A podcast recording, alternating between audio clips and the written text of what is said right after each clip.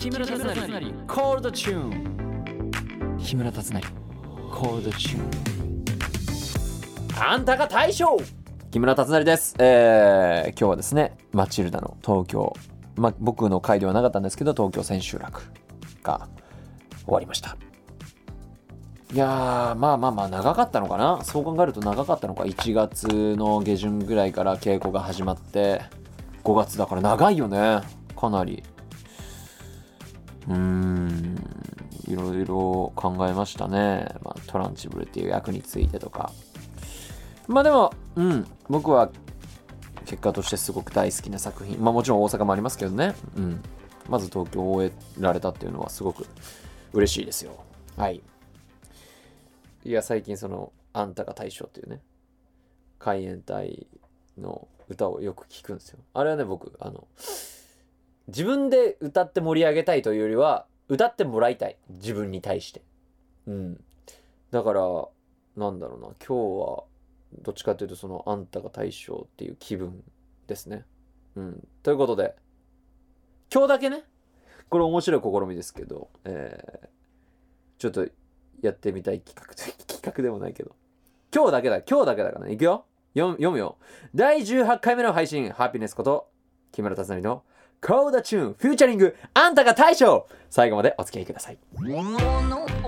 ハッシュタグたつなりコールでつぶやいていただけると嬉しいです。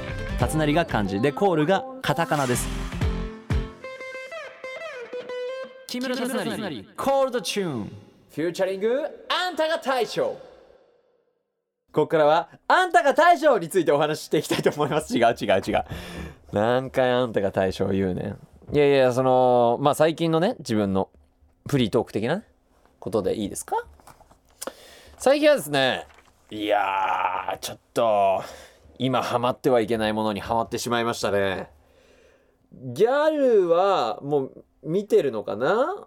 まあ見てる方もいるとは思いますけど僕ね今サマータイム連打っていうアニメにも今ハマってしまいました。面白すぎるあれ。えぐいえぐい。これ説明しないで見てほしい。うん。あのねアニメってまあ僕そんなたくさんアニメ見てるわけじゃないから全然知識疎いから分かんないですけどこれ体感18分13分とかな。すごく見やすいの。なんかあっという間に終わるんだけど。多分2話まで見たら止まんなくなると思う。1話でも止まんなくなったけど俺は。2話まで見たらなんかすっごく引き込まれる。時間軸とかがすごく面白いね。サマータイム連打ちょっと見てほしいです皆さん。サマータイム連打話を別にするそのギャルたちとこう意見交えながらこう話すつもりはあんまないけど自分が今単純にハマっているものとしてサマータイム連打だね。止まんないねあれ。えぐいね。なんで今まで知らなかったんだろう。いやなんかそのパッケージいやすごい気になってたっちゃ気になってたのよ。ちょうどこう家にいて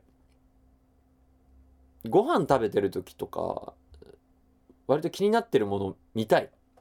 でもなんか映画だとその前ご飯食べてる時だからその前半戦食べてるだけじゃないですか。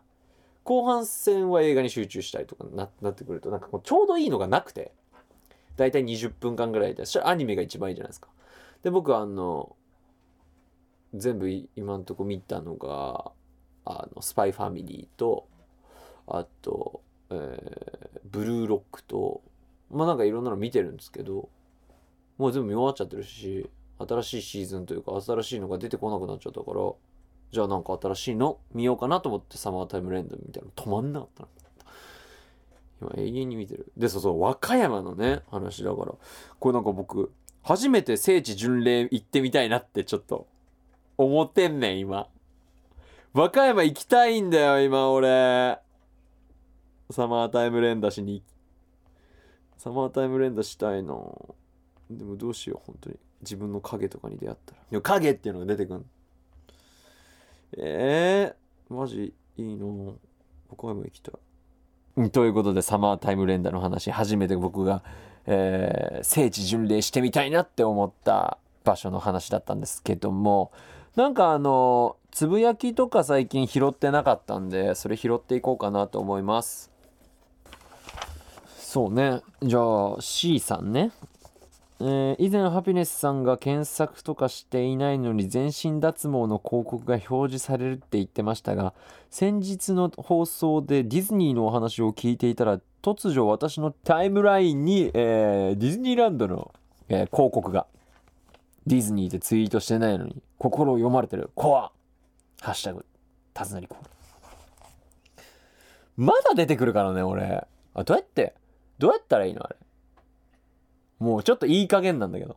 どうなってんの？ほんと。ね。でもまあ、わかんない。ディズニーランドの広告はどうなの？俺出てきたことないからわかんないけど。見てて、そんな。行きたくなるようなもんでしょ？それは。それ広告見てたら本当に気づいたらディズニーランドにいるぐらいな感じでもう行きたくなってるってやつなんでしょ？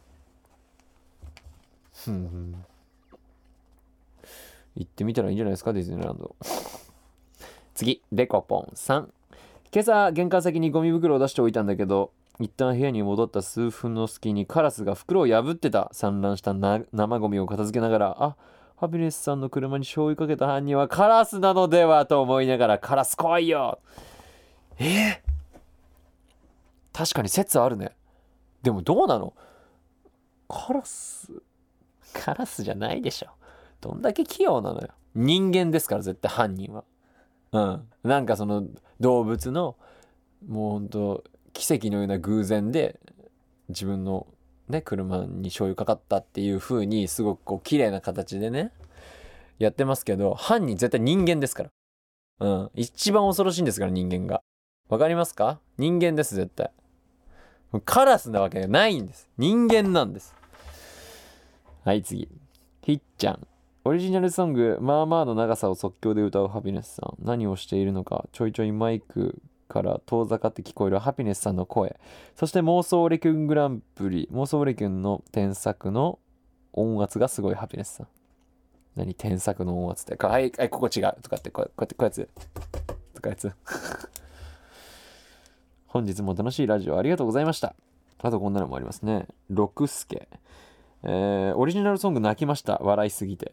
名言も爆誕していましたね。生きるだけでブレイクを、生きてるだけでブレイクを、私に刺さりまくってます。そうね、オリジナルソング作ったね。題名がトラブルメーカーか。すごいね。うん。生きてるだけでブレイクをも、確かに名言だね。生きてるだけでブレイクを。なんかこれう、う、うまい具合に丸め込んでるだけだけどね自分が。怒られたくないとかそういうので。本当に自分のいいように言ってるだけなんですよ。正直ね。うん。まあまあまあまあ。ありましたけどそんなこともね。いやありがとうございます。たくさんツイートしていただいてね。まあディズニーランドだったりカラスだったりオリジナルソングだったりね。名言のくだり。うん。もうでもその前回もね名言誕生しましたね。名言っていうか木村達成の川柳が。うん。誕生してますからまた爆誕してますから。前回の放送聞いてください。水の上から始まってますから。皆さん、ハッシュタグ、たつなりコールでどんどんつぶやいてくださいね。またこうやってどんどん、あの、つぶやき拾っていきたいので、よろしくお願いします。木村達成の Call the Tune、featuring、あんたが大将ハピネスこと木村達成の Call the Tune featuring。あんたが大将エンディングでございます。いや覚えてた。いや俺は今覚えてたよ。そうだあんたが大将だやつよね。結局あんたが大将何だったんって話だよね。ごめんごめんなんかいらないいらんものつけてしまった感はあるけども。あんたが大将って言いたかった。言いたかった。それだけだ。はい、えー、この番組は OD プレミアムでも配信しています。様々なコーナーでリスナーのあなたと盛り上がっていきますよ。今日は突撃テレフォンやるぞ、えー、最後に僕からのお知らせです。ミュージカル「マチルダ」にミス・トランチブル校長役で出演中。5月28日から梅田芸術劇場メインホールにて大阪公演が開始いたします。そして6月公演パルコ劇場にて太宰治原作「新ハムレット」に出演します。さらにミュージカル「スリル・ミー」に出演いたします、えー、東京公演は東京芸術劇場シアターウエストにて行われ僕は前田豪輝さんと共演します。あれなんでしょう前田豪輝さんってあのミュージカル「ロミオジュリエットね」でベン・ボーリオっていう役をやってたんでしょいや僕はその見に行こうかなって思ってたんですけど全然都合合わなくて見に行けなかったんだよね。そうなんですよね。だからなんかあのコメントでもおっしゃってくれてたみたいでありがとうございます。僕もダブルベンボーリオでね、えー、スリルミー盛り上げていきたいと思いますので詳しくは各公演のホームページをチェックしてください。ではまた来週。あんたが大将